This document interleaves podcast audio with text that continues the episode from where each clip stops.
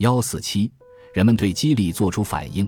十八世纪末，英国正处于两场大变革时期：一是工业革命导致农村人口大量迁入城市，大城市人满为患，失业率居高不下，人们蜗居在伦敦、曼彻斯特、伯明翰等地，却无法维持生计。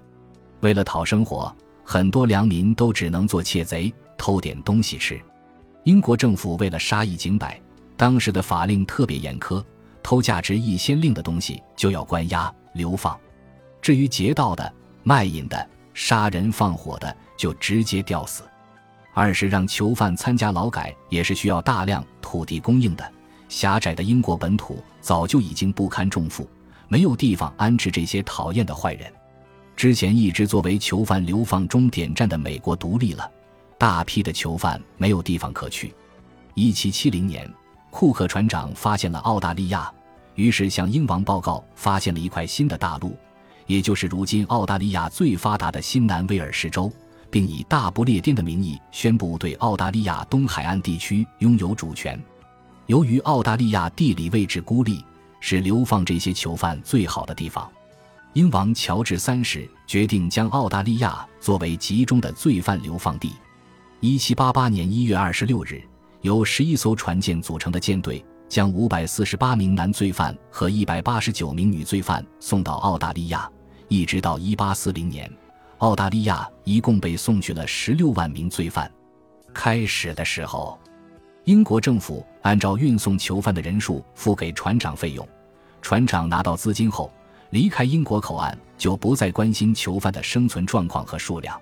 在运送囚犯的过程中，由于囚犯多、路途远，路上需要大量的淡水和食品，再加上医疗条件差、药品缺乏，导致很多人死在途中。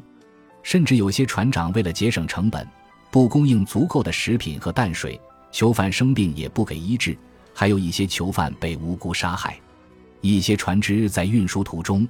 囚犯死亡率巨大，有一次在航运过程中，超过三分之一的犯人都死了，其余的人到达时也都是精疲力竭、饥饿难忍、疾病缠身。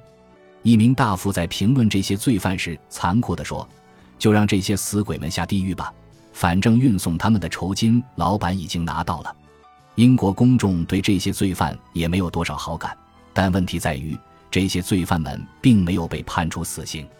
于是，新闻报纸发表社论，要求改善航运条件。宗教人士呼吁船长们应该有人道主义精神。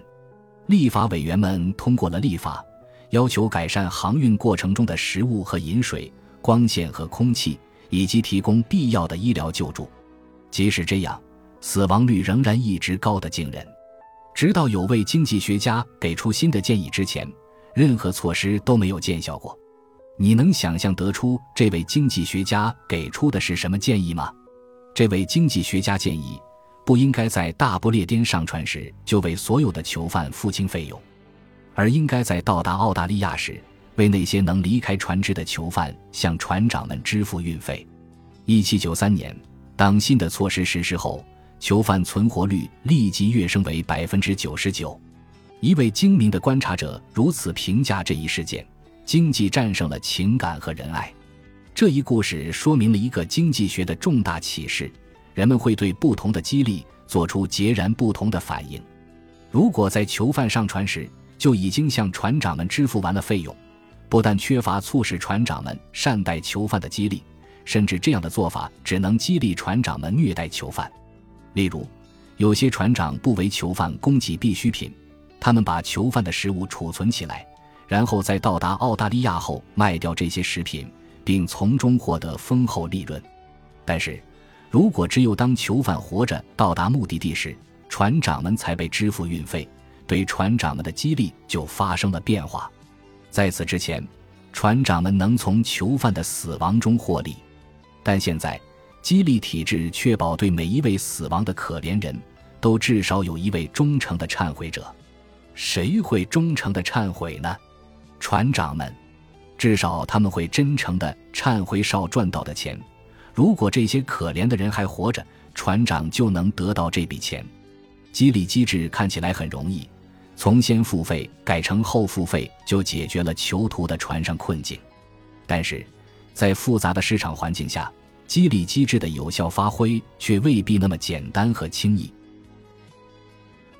本集播放完毕，感谢您的收听，喜欢请订阅加关注，主页有更多精彩内容。